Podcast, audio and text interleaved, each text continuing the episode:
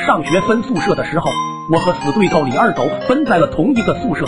平常我俩没少明争暗斗。那天下午学校要抽查宿舍，我们宿舍一群懒汉，再加上那么多宿舍，怎么会那么巧查到我们宿舍？于是我就准备躺床上做个美梦。结果刚躺下，我就尖叫了起来。我的被褥下面被胶带粘了一排图钉，那一排尖尖的头差点给我扎漏气。我当时眼珠子都在冒火，用刀子般的眼神一一扫过他们，其余另外两个一脸问号，只有李二狗支棱着大板牙，哈哈直乐。就他喵的像个偷了一嘴玉米粒的耗子！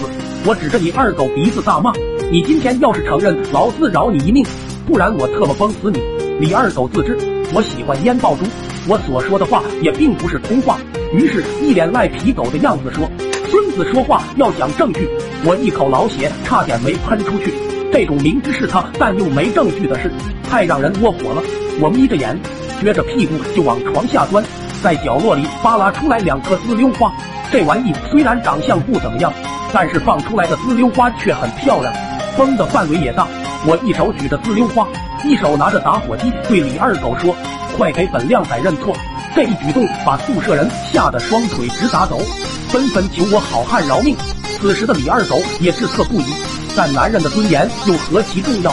他强装镇定的冷笑道：“别人怕你，我可不怕。有能耐你崩老子试试！”说实在的，我只想吓唬吓唬他，没想到他如此刚硬，现在反倒我为难了。火机就在滋溜花的引线下，只要我小手一按，就会天女散花。不按，这口气咽不下；按了，估计这口气咽下去就上不来了。就在纠结的时候。我鬼使神差的按下了打火机，这一按，按出了我人生的巅峰。